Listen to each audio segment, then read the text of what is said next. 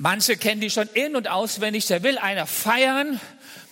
Hier steht jetzt ein Mann. Es gibt auch eine Parallelstelle. Da ist es ein König, der ein Fest gibt und lädt einfach ein. Ein König,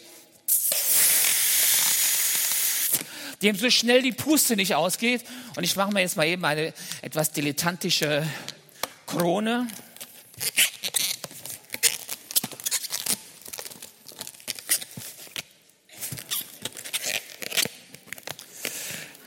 So, und der König lädt ein. Besser so, dann sehe ich euch besser. So, meine gezackte Krone, hier habe ich mir einige Zacken aus der Krone gebrochen und ich habe schon wunderbar geschmückt und ich freue mich auf meine Gäste.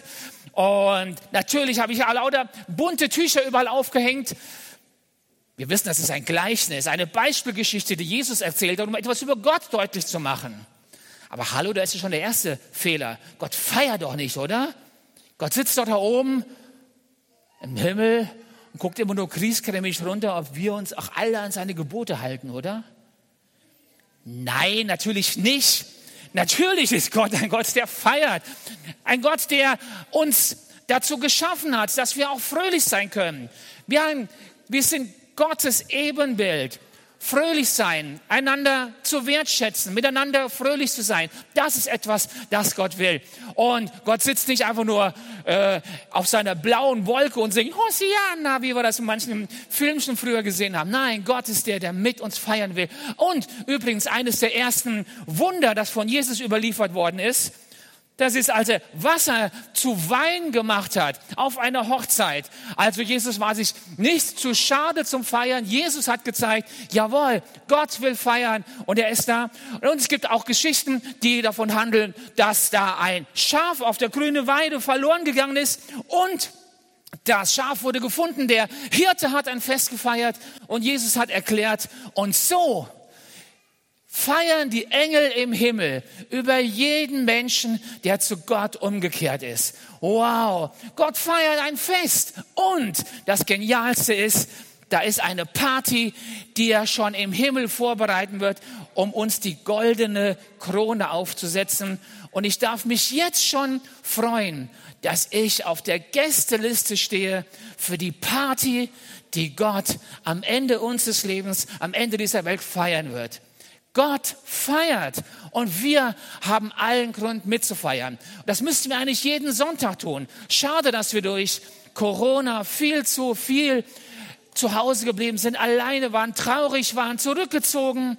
Und jetzt, wo wir wieder dürfen, manche irgendwie die Kurve nicht mehr kriegen und so eine gewisse Müdigkeit noch da ist. Toll, dass ihr da seid. Toll, dass ihr sagt, ja, wir feiern. Wir wollen miteinander fröhlich sein. Wir wollen uns daran erinnern, dass Gott so viel Gutes hat. Der König, so hatten wir es ja gesagt, der schickt nun seine Diener los und sagt, komm, es ist alles vorbereitet. Und der Diener,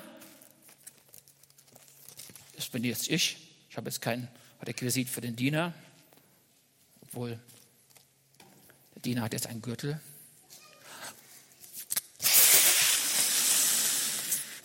Der Diener geht jetzt von einem zum anderen und sagt, hey, der König feiert, alles ist vorbereitet. Und er kommt zu dem Ersten und sagt, komm und feier. Der König feiert ein Fest. Und der erste Gast sagt, nee, du lass mal, ich bin jetzt so ein bisschen Corona-müde. Ich sitze lieber zu Hause und hör mal, Gemeinde und das Fest von dem König, das gucke ich mir lieber auf Distanz an. Hallo, seit Corona kann man sich doch den ganzen Gottesdienst auf YouTube oder über Livestream angucken. Das ist doch viel unverbindlicher. Ich kann im Schlafanzug Gottesdienst feiern. Das kann ich nicht, wenn ich zu euch komme. Lass mal den König, bestell schöne Grüße. In der Ferne bin ich nach wie vor bei dir. Der Diener, what? Aber egal, wir haben ja noch mehr Leute auf der Gästeliste und geht zum nächsten. Hallo, der König lädt dich ein. Und der nächste, ja, hör mal, der König, das stimmt, da war mal was. Früher, als ich noch jung war, im Kindergottesdienst, da habe ich immer die Geschichten gehört vom König, wie toll der ist. Aber hör mal, inzwischen bin ich erwachsen, ich habe selber Familie. Nee, sorry, das ist also für uns Große ist das nichts, wirklich. Sagt dem König schöne Grüße. Ich denke noch daran, wie toll das war früher im Königssaal immer so zu feiern und zu singen und zu zelten. Aber jetzt bin ich erwachsen, das gilt nicht mehr. Hallo, geht er zum nächsten. Der König lädt dich ein. Und der dritte Gast. Also der König, ich glaube, der hat sein Reich nicht im Griff. Mit dem König habe ich ehrlich gesagt abgeschlossen. Wenn ich mir die Welt angucke, sein Königreich, sein Friedensreich, wie er das nennt, da ist ein Krieg nach dem anderen, da ist Streit, da ist Klimakatastrophe, da muss ich den Winter mit kalter Heizung verbringen. Ich glaube, der König hat irgendwas verpennt. Sagt dem König, ich habe mit großer Freude angefangen und jetzt kann ich mit dem König leider nichts mehr anfangen. Und so geht der Diener von einem zum anderen. Und in dieser Geschichte gab es immer mehr Gründe. Hier wurden nur drei genannt in der Geschichte. Meine drei Gründe, die waren jetzt nochmal ganz andere und beziehen sich vielleicht auch eher darauf, warum Leute, die eigentlich auf der Gästeliste des Königs stehen, auf der Gästeliste von Gott, von Gottes Party, irgendwann in ihrem Herzen beschlossen haben, streich mich wieder von der Liste. Warum? Ich meine, wir sind jetzt beieinander. Offensichtlich habt ihr noch den Bezug zum Königsfest. Und das ist prima. Aber schaut euch mal um in euren Reihen. Eben habe ich gehört, zu Spitzenzeiten saßen hier 600 Leute. Wo sind die? Was macht das mit euch, die ihr hier sitzt? Wer geht denen nach? Warum haben manche die Einladung quittiert und sagen, König, Gott, ohne mich? Ist es Enttäuschung? Ist es, ja, ist was für Kinder? Vielleicht sogar eigene Schuld, dass man sagt, ich kann dem König Gott nicht mehr unter die Augen treten. Ich traue mich nicht mehr. Ich glaube, Gott hat mich aus der Gästeliste gestrichen. So viele Gründe, warum man nicht mehr Teil des Festes sein möchte. Wie schade. Der Diener kommt zum König und sagt ihm, so ist mir ergangen. Die Leute haben alle abgesagt. Trifft auf diese Gemeinde nicht zu, denn hier sitzen ja nicht, ich predige nicht vor leeren Reihen. Und der König sagt, das gibt's ja wohl nicht. Nee, aber jetzt will ich, dass du einlädst. Und jetzt lad alle ein, die du triffst. Hör mal, und das hier soll symbolisch die Einladungskarte sein. Äh, und mit der gehst du auf alle zu und sagst, Mensch, eingeladen. Auch die, die erst gar nicht auf der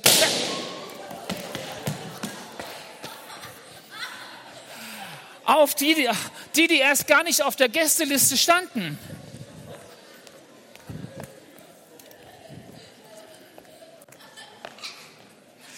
So, alle wieder wach geworden?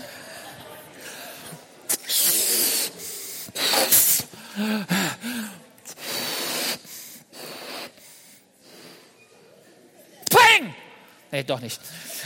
Jetzt pust es nicht mehr so weit auf, ja? Also, das soll daran erinnern, du bist eingeladen. Und jetzt sind die, die, die auf der Gästeliste standen, die wollten nicht. Sollen sie doch. Sie wussten ja, was sie hatten. Und jetzt komm du, der du ganz neu bist, der du vielleicht das alles gar nicht kennst, der du vielleicht gar nicht weißt, was mit dem König, was es mit dem König auf sich hat. Los, geh los. Und jetzt, hier sind einige Mitarbeiter, die eben mit den Luftballons rumgehen. Wir gehen jetzt in Windeseile rum und verteilen an jedem, weil es nicht für jeden reicht, macht das pro Familie, einfach äh, Luftballons. Jeder braucht so einen Luftballon. Und weil natürlich, na, eigentlich steht er eh auf der Gästeliste, aber für das Fest, was ich jetzt hier feiern wollte, waren einige eingeladen und die wollten nicht kommen und dafür seid ihr jetzt die Gäste. Kann man natürlich auch so verstehen, wie, dann sind wir also die zweite Wahl. Wenn ich auf den Geburtstag eingeladen bin und ich frage, wow, du lädst mich ein, ja cool. Dann sagt er, ja, weißt du, ehrlich gesagt haben die anderen abgesagt, deswegen bist du jetzt dran. Dann äh, denke ich, okay, der wollte auf der Feier die Reihen voll kriegen. Für mich als Gast auch jetzt nicht so toll für den König, für Gott war es genau das Richtige. Er lädt uns ein. Und der Diener, der geht jetzt mit seiner Einladungskarte, mit seinem Einladungsluftballon auch los. Und ich mache da jetzt mal einen kleinen Still dran. Auch in der Hoffnung, dass es nicht platzt.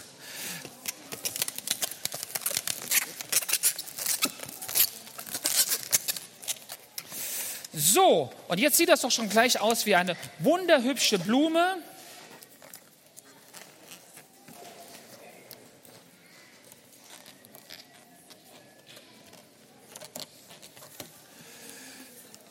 Und das ist jetzt meine Einladungskarte, meine Einladungsblume. Und der Diener, der Diener geht jetzt los und der soll jetzt Leute einladen, die nicht auf der Gästeliste stehen. Leute, die erstmal von der Party überzeugt werden sollen. Leute, die gar nicht wissen, dass der König eine Party feiert. Leute, die vielleicht denken, wer ist der König? Was soll ich da? Warum soll ich Teil dieser Party sein? Und der Diener sagt sich vielleicht, na ja, ich muss sie eigentlich gar nicht zum König einladen, weil die Türen zum Königsschloss stehen für alle offen und jeder weiß, wann die Zeiten beim König sind. Und jeden Sonntag um halb elf kann man zum Königsschloss kommen. Ich muss niemanden einladen, weiß ja jeder. Aber der König sagt, nein, weiß eben nicht jeder. Also geh und sag, der König feiert ein Fest. Du bist eingeladen zum Leben und dein Gastgeber ist Gott.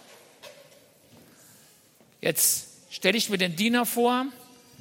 Damit überziehe ich auch wieder das Gleichnis, denn so macht es der Diener eigentlich nicht. Und er sagt sich, ich, ähm, ich traue mich das nicht. Ich kann gar nicht einladen. Aber ich kann das ja verschriftlichen. Es gibt so viele schöne Traktate, die darauf hinweisen, dass der König ein Fest feiert. Und die Leute können ja alle lesen. Und deswegen kann ich ja auch so einladen. So, und jetzt gehe ich auf den ersten zu. Hallo. Ähm, darf ich Ihnen was zum Lesen geben? König Fest. Mhm. Und was soll ich damit? Nix, äh, ich, ich äh, lesen, mehr. Das läuft ja wie am Schnürchen.